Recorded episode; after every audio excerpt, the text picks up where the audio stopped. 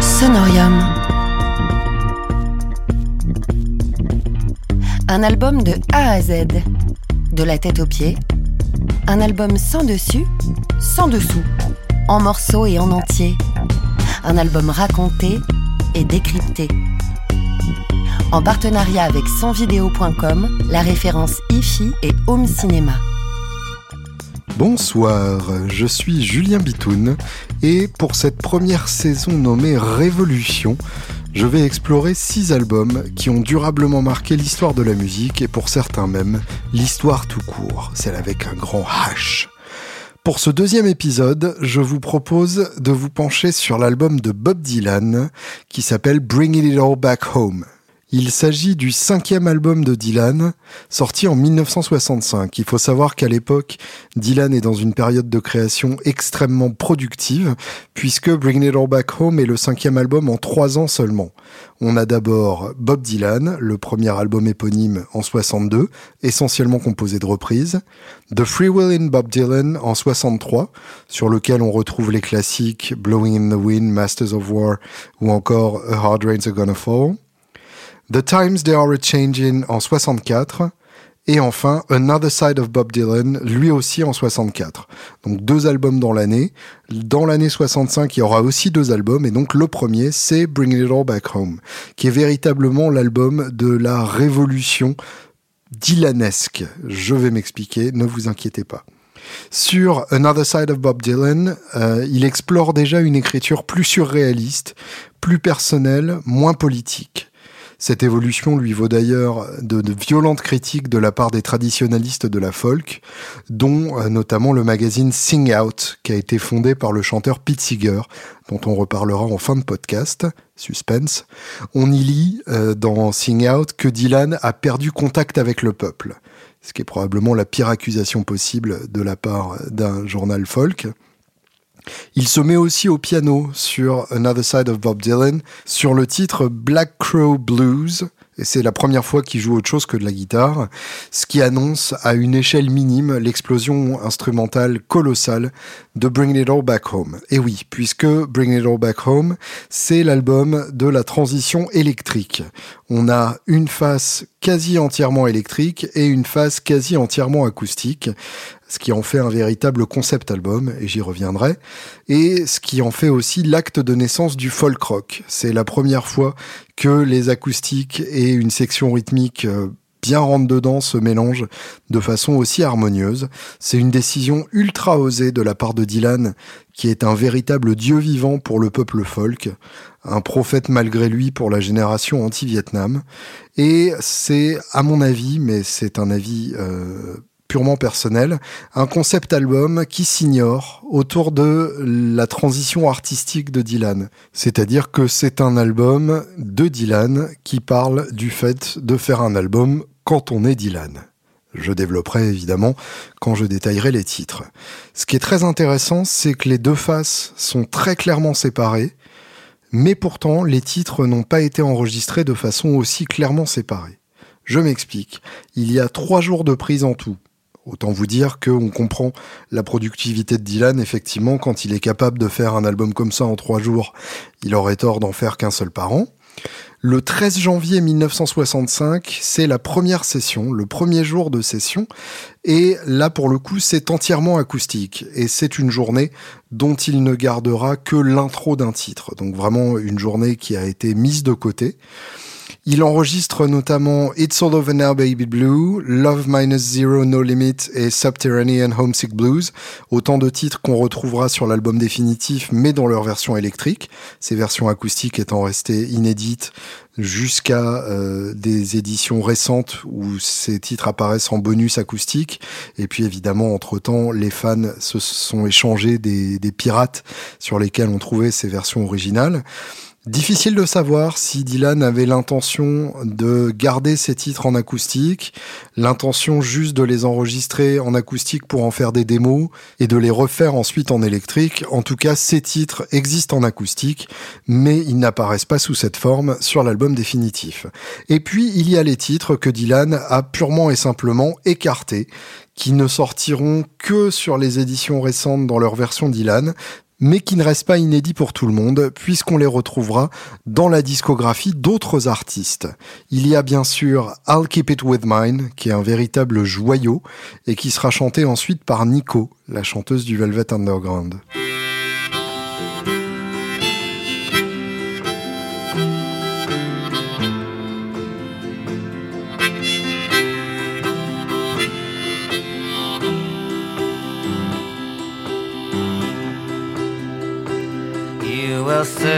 Be at any cost.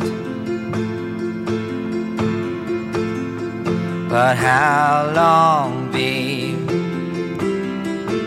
And you search for what is not lost.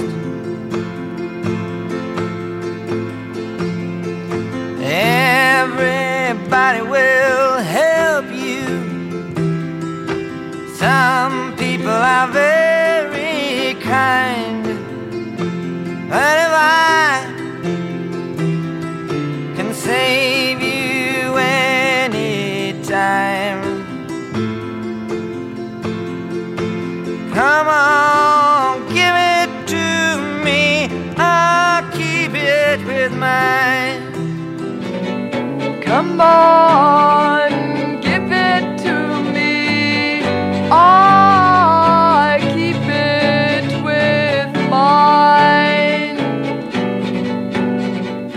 Y a aussi Farewell Angelina, qui deviendra un tube pour Nana Mouskouri, qui le transformera en Adieu Angelina. Farewell Angelina, the bells of the crown are being stolen by bandits. I must follow the sound. Et je me dépêche, je dois les rattraper. Adieu, Angelina, le ciel est en feu et je m'en vais. Et enfin, If You Gotta Go, Go Now, qui sera un numéro 2 pour le groupe Manfred Mann en septembre 65.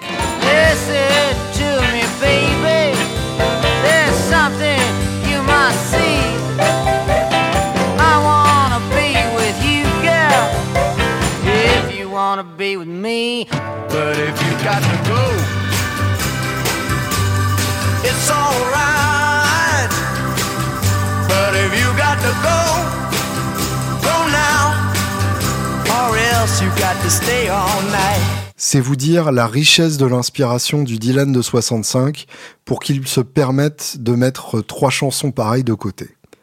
Le 14 janvier, le lendemain donc, c'est la première session électrique et il enregistre direct toute la face A, à l'exception de Maggie's Farm et On the Road Again. Le producteur Tom Wilson chapeaute les sessions. Il a chapeauté aussi les albums précédents de Dylan et il est responsable notamment des albums de Simon Garfunkel. Et les sessions se déroulent à toute vitesse, en trois ou quatre prises maximum pour chaque titre. C'est d'ailleurs une méthode que Dylan gardera pour le restant de sa carrière, n'hésitant pas à entrer en studio sans présenter le morceau aux musiciens auparavant et à attendre leur réaction sur la première fois qu'ils vont le jouer.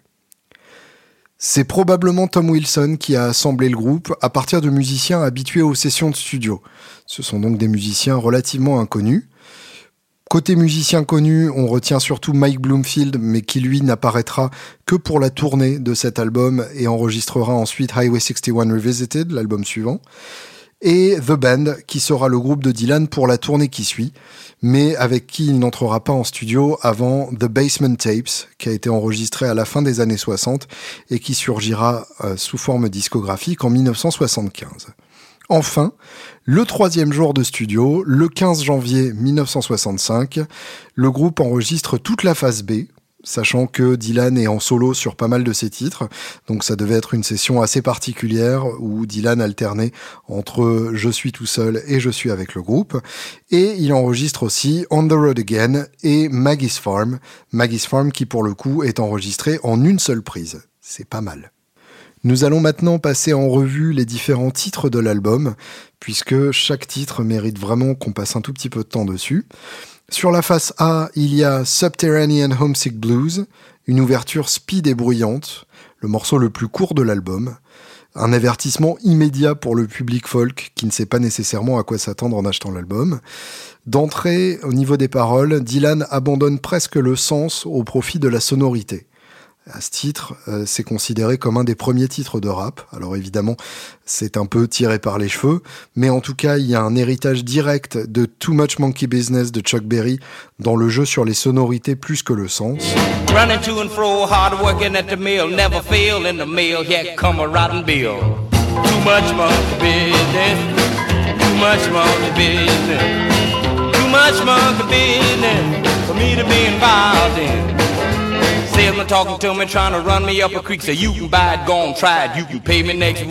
Et l'affiliation est continuée en 73 avec Blinded by the Light de Springsteen, qui pour le coup reprend cette même méthode d'écriture où les mots et leur sonorité ont plus d'importance que ce qu'ils veulent dire.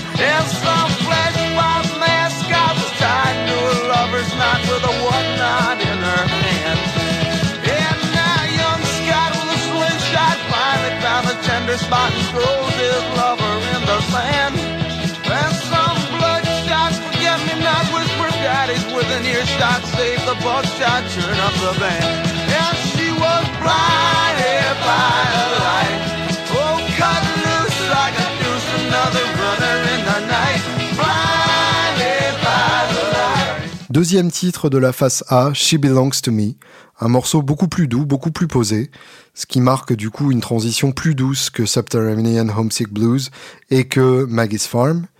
L'acoustique a plus de place et la section rythmique est très sèche. C'est une esthétique que Dylan réutilisera pour ses excellents albums John Wesley Harding en 67, Blood on the Tracks en 75 et Desire en 76. Si vous ne les connaissez pas, je vous encourage vivement à vous pencher dessus. Les paroles racontent la vie d'une artiste qui se sert de son amant comme d'une source d'inspiration et refuse finalement de le voir comme une personne humaine. Une histoire de chantage affectif qui pourrait tout à fait évoquer la relation de Dylan à son public. Et c'est en ça que j'imagine et que je considère Bring It All Back Home comme un concept album, c'est que ce thème va revenir au fur et à mesure des chansons, cette aliénation entre euh, le public et le chanteur, de cet espace de plus en plus grand entre ce que le public attend de lui et ce que l'artiste veut faire. C'est vraiment le thème récurrent de Bring It All Back Home.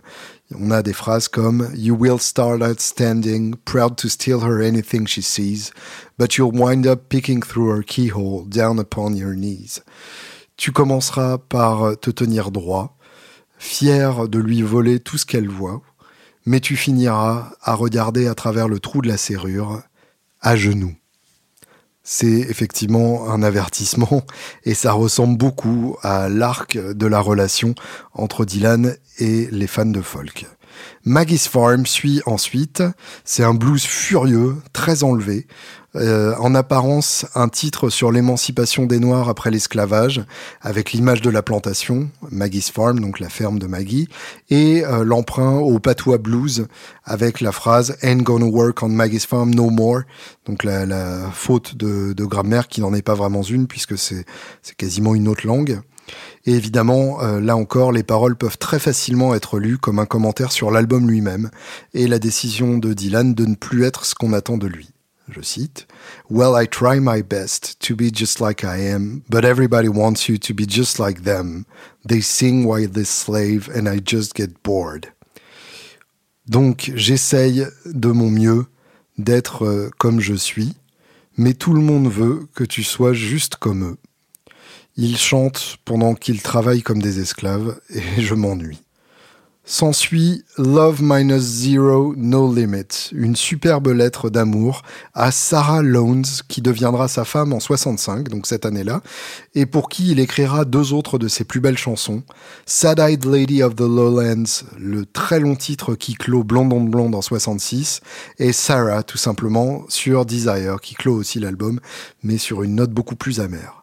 Les images utilisées sont magnifiques, et la tranquillité de Sarah, le personnage, contraste avec le tumulte du monde extérieur qui agresse Dylan.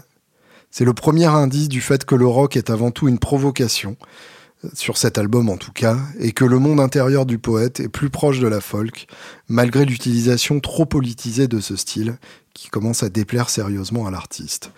In the dime stores and bus stations, people talk of situations, read books, repeat quotations, draw conclusions on the wall. Some speak of the future, my love, she speaks softly. dans les magasins à pas cher et les stations de bus, les gens parlent des situations, lisent des livres, répètent des citations et tirent leurs conclusions sur les murs. Certains parlent du futur, mon amour, elle parle doucement. On y voit effectivement une image assez claire du milieu folk où tout le monde a un avis, tout le monde milite, tout le monde chante des slogans, et avec ce contraste des gens qui parlent moins fort. Outlaw Blues suit ensuite. C'est l'image du hors-la-loi, le bohémien, celui qui s'affranchit de toutes les contraintes. Là où ça devient un texte intéressant, c'est que la vie de hors-la-loi devient finalement une contrainte en soi. Évidemment, c'est une image du combat que sous-entend la vie hors des cadres. Vous voyez exactement où je veux en venir. Outlaw Blues, c'est un titre relativement obscur du catalogue de Dylan, et d'ailleurs il ne la jouera pas sur scène avant 2007.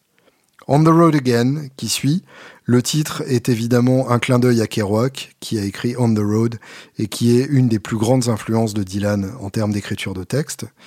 Dylan y raconte ses conditions de vie déplorables chez une femme qui lui demande pourquoi il ne s'installe pas chez elle. Encore une image d'étouffement dans un milieu où on ne se reconnaît plus. You ask why I don't live here? Honey, how come you don't move? Tu me demandes pourquoi je n'habite pas ici? Chérie, comment ça se fait que tu ne déménages pas? Bob Dylan's 115th Dream, le plus long morceau de l'album. Une référence est la suite de Bob Dylan's Dream sur Free Willin' en 63. Ça commence par un faux départ acoustique, qui est la seule trace restante des sessions du 13 janvier. Puis ça enchaîne sur la version électrique du 14. Donc c'est la parfaite image du passage d'un style à l'autre, là vraiment littéral. Le texte invente la découverte de l'Amérique en y intégrant les personnages de Moby Dick. Au-delà du jeu surréaliste, c'est un style d'écriture que Dylan réutilisera souvent, en plaçant des figures connues au milieu de ses textes, parfois au point de friser le catalogue. On retrouve par exemple dans Desolation Row en 65 Shakespeare, Roméo, Cendrillon et Robin des Bois, ou dans Thunder on the Mountain en 2006, de manière beaucoup plus inattendue, Alicia Keys.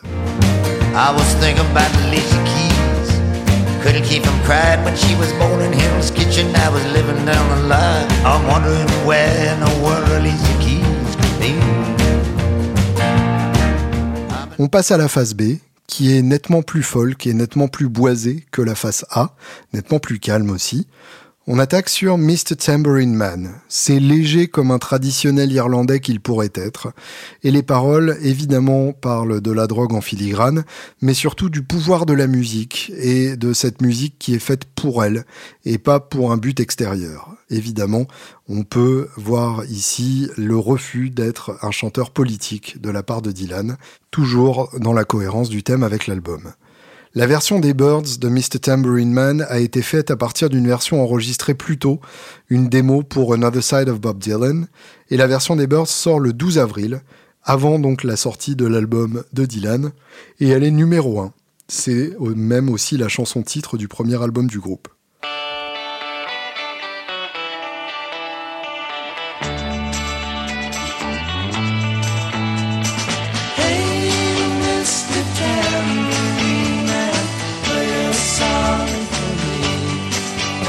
sleeping and dreaming.